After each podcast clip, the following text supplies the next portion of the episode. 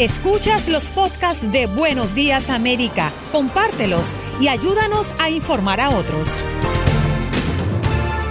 Buenos días, ¿cómo estás?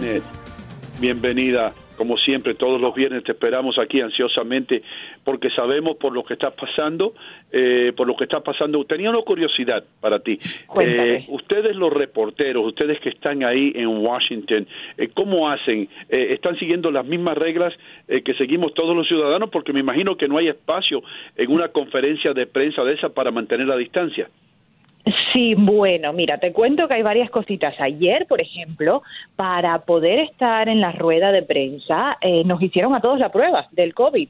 Entonces, a, los 14 periodistas que estábamos allí, hay una rotación. hay 49 sillas, pero ahora solo han habilitado 14 de los asientos disponibles en, el, en la sala de prensa de la Casa Blanca. De esos 14 nos vamos rotando y ayer me tocó a mí la rotación y nos hicieron la prueba. Eh, nos hicieron llegar tres horas antes del briefing, nos eh, pusieron en un cuartico eh, privado y a cada uno nos hicieron la, la, prueba rápida porque el día anterior otro colega del cuerpo de prensa de la Casa Blanca se había enfermado, tenía algunos síntomas y como precaución nos hicieron a toda la prueba, Afortunadamente, eh, ninguno de los que estábamos allí dimos positivo, nos pudimos quedar en la, en la sala de prensa, eh, ir a la conferencia y el señor que había dado, que tenía los síntomas el día anterior, tampoco dio positivo. Así que buenas noticias para todos, pero sí, se están tomando medidas de precauciones máximas y cada vez que hay un caso o un posible caso, se nos avisa, se nos pide que si estuvimos en contacto con esa persona no vayamos a la Casa Blanca y hay muchas restricciones para proteger a nosotros mismos como prensa, que tenemos que seguir haciendo nuestro trabajo y exponiéndonos de alguna manera, pero también para proteger a los eh, funcionarios de gobierno que están Pero Janet, cuando recibiste, cuando recibiste el, el resultado y dice negativo, ¿Sentiste tranquilidad tú como periodista? ¿También tienes la duda de entrar y salir de casa porque tienes que hacer esta labor? Claro, y no recibimos resultados, solo nos dijeron que si dábamos positivo nos iban a oh. llamar. Entonces, esperando el teléfono, estás ahí ansioso de saber, ¿no? ¿Va a sonar el teléfono, no va a sonar el teléfono? ¿Qué va a pasar? Hasta el momento no ha sonado, nos dijeron que nos iban a dar los resultados antes de que empezara la rueda de prensa ayer, porque la idea era no exponer a los funcionarios de gobierno, al presidente, vicepresidente y demás, y no sonó el teléfono. Así que asumimos que la prueba dio negativa y que, y que no nos pasó que no tenemos nada. Pero sí, uno de igual manera está expuesto. Nosotros tenemos que seguir nuestra vida, ir al supermercado, hacer compras, hacer, eh, o sea, siguiendo aún las... Eh, las reglas, ¿no? Y de distanciamiento social y demás, pero, pero bueno, aquí por ejemplo, no sé si allá eh, donde vivimos cada uno lo han hecho, y aquí es obligatorio ponerse máscaras para salir a la calle, eh, como lo es en Los Ángeles, en, partes de Nueva York, eh, y para entrar a los supermercados. Ya no se está permitiendo entrar a los supermercados sin máscaras.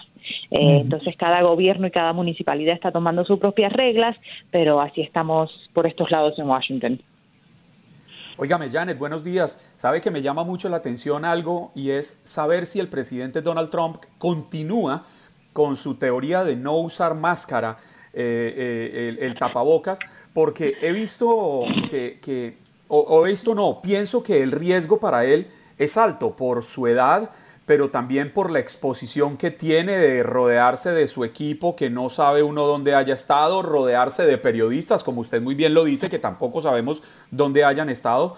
Y, lo comparo con otros jefes de Estado, por ejemplo, el presidente chino Xi Jinping, Xi Jinping lo vimos en, los momentos críticos de la, de la, pandemia en China, lo vimos usando máscara. Eh, vi unas fotografías del rey Felipe eh, de España usando guantes, usando máscara, su uniforme militar, apersonado, dando una, muestra de, de, fortaleza, pero también de necesidad de protección. ¿No le preocupa a usted esto que no se ponga máscara? Pues a él pareciera no preocuparle. En la conferencia de prensa el día que se anunció eh, la guía voluntaria, como él dijo, esto es voluntario y yo no lo voy a hacer, así mismo fueron sus palabras textuales. Él dice que no, que para él, él no le parece que es una medida que tiene que tomar él mismo, el vicepresidente ha dicho lo mismo, pero lo que sí se hizo es que ahora en la Casa Blanca todo el personal que vaya a tener cercanía eh, o estar en contacto directo con el presidente antes de esa reunión o antes de ese contacto se tiene que hacer la prueba y tiene que tener los resultados inmediatos antes de tener ese contacto con el presidente. Así que por esa manera sí lo están protegiendo, pero bueno, él, como bien dices, no da el ejemplo. Le está pidiendo a los estadounidenses que sigan las guías, pero se para a decir allí en el podium que bueno, que él no lo va a hacer porque sigue siendo una recomendación voluntaria y que para él no, no es necesario. Entonces, una contradicción entre lo que le pedimos al pueblo que haga y, lo que está haciendo el gobierno. Imagínese, eh, qué, situación eh, difícil, ¿no? Y no. Sí, un poco difícil esa situación. Yo creo que el presidente Donald Trump eh, debe comportarse de una manera más correcta. Siempre lo he dicho aquí, lo voy a decir hasta que me muera. Eh, ¿Qué le iba a decir, eh, Janet? Nos hemos apartado un poco por esto del coronavirus, el coronavirus, o como se le llame, el COVID-19, lo que sea.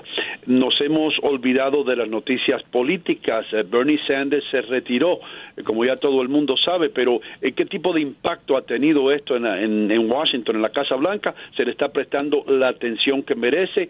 Joe Biden va a ser el hombre ya, por supuesto, 99% confirmado, ¿correcto? confirmado, pero eh, no se puede dejar de mencionar que eh, aunque Bernie Sanders se retira de la contienda, en ese discurso que él da, él dice, bueno, pero yo voy a seguir en la boleta en todos los estados que faltan por votar y yo voy a seguir acumulando delegados, porque ¿qué es lo que yo quiero? Poder influenciar la plataforma demócrata eh, cuando sea la convención demócrata. Yo quiero que Joe Biden me escuche y sepa que para que yo le dé mis delegados y pueda ser el nominado legítimo, tiene que ceder y tiene que irse un poquito más a la izquierda. Entonces, esa es una manera de presionar para que sus valores y sus ideales no queden olvidados en esta contienda política. Y si el presidente, por supuesto, le hubiera eh, encantado eh, que fuera Bernie Sanders el nominado, porque yo creo que él sabe que tenía más posibilidad de ganar en contra de Bernie que en contra de Joe Biden, el vicepresidente, y, lo hizo muy claro en Twitter el día que Bernie se retiró, criticó al Partido Demócrata por, él dice, robarle de nuevo la contienda a, Bernie Sanders, aunque lo que sí no hemos visto eh, en este en este momento es aquella división política demócrata que se vio entre Bernie y Hillary. Y si muy bien los eh, las personas que apoyan a Bernie están muy decepcionadas y muy desilusionadas y no ven necesariamente en Joe Biden un candidato ideal no es tan eh, eh, tan pues malo, así como lo fue Hillary Clinton en su momento para los eh, las personas que apoyaban a, Bernie Sanders. Así que vamos a ver qué va a pasar, pero sí, esta contienda ya está hecha. Eh, será presidente Trump en contra del vicepresidente Biden. Ya, si nosotros tenemos una ventaja, es que te tenemos los viernes y podemos crear una larga lista de preguntas, porque pasan tantas cosas durante la semana, pues nos va a dar la oportunidad de preguntarte. Por ejemplo, con referencia a la portavoz de la Casa Blanca, dejó su cargo, ya tiene sustituta, pero fue muy extraño y muy atípico la manera en que se fue sin dar una alocución formal. ¿Cómo lo nunca viste? ¿Qué pasa aquí? Nunca le, nunca le vimos la cara públicamente, obviamente nosotros internamente sí, sí la conocemos, le vimos la cara, pero nunca nos dio una entrevista, nunca salió a la prensa más que a Fox News que se paraba así a, dar entrevistas uno a uno con esa cadena. Nunca, yo, yo no sé si en la historia de este país, la verdad, había pasado esto antes, que una eh, secretaria de prensa nunca se parara en el podio manda a dar un briefing antes de dejar su puesto. Ahora la nueva ella se fue a, ser la, encargada del gabinete de, de, la primera dama. Ahora la, la nueva persona que viene era la portavoz de la campaña actual del presidente Trump Vamos a ver si da conferencias de prensa. Sabemos que al presidente es al que le gusta estar en el foco de atención y si la deja o no hacer esas conferencias, pues eso ya veremos. Por ahora seguiremos viendo al presidente Trump todos los días. Yo había leído, Janet, que nunca, nunca en la historia de los Estados Unidos había sucedido esto. yo eh, creo que la sí, percepción que ahí que, Sí, yo, yo, no, yo no creo, yo no lo había visto. Pero quería saber, la percepción ahí en la Casa Blanca entre ustedes, los reporteros que, cubren la, presidencia de Estados Unidos, es que ella sale por la puerta de atrás, porque yo veo diferencia entre muchos que se han ido y se van del gobierno de forma tajante, pero ella no se va a ocupar un cargo chico, va a ser la mano derecha de la primera dama de la nación. Y ya lo fue, acuérdate que ella venía a ser, eh, ella ocupa el puesto. Sí, ella trabajaba en el equipo. Sí, ella ya trabajaba en el equipo de la primera dama, era la portavoz de la primera dama, viene a ser la portavoz de la Casa Blanca y ahora se va de nuevo con la primera dama. Yo creo que de alguna manera ese es el, para mí, el trabajo de, portavoz de la Casa Blanca es el trabajo más difícil eh, de un gobierno, de derecha, de izquierda, de que sea, porque tienes que ser la voz cantante ante la prensa que te estamos haciendo un bombardeo de preguntas todos los días eh, del gobierno, ¿no? Y te vamos a hacer lo difícil y, no y lo que sea menos difícil, pero te vamos a presionar y tienes que estar listo y preparado para eh, presentarnos cualquier tipo de tema. Y, y ella, bueno, nunca la pudimos poner a prueba. No, no sabemos cómo habría sido en una conferencia de prensa. Y entonces, eh, ¿qué te puedo decir? Yo creo que va a ocupar un muy buen puesto, no se va y ah y, les voy a contar una anécdota hace que habrá sido hace dos semanas ¿Se acuerdan del secretario de prensa, Sean Spicer?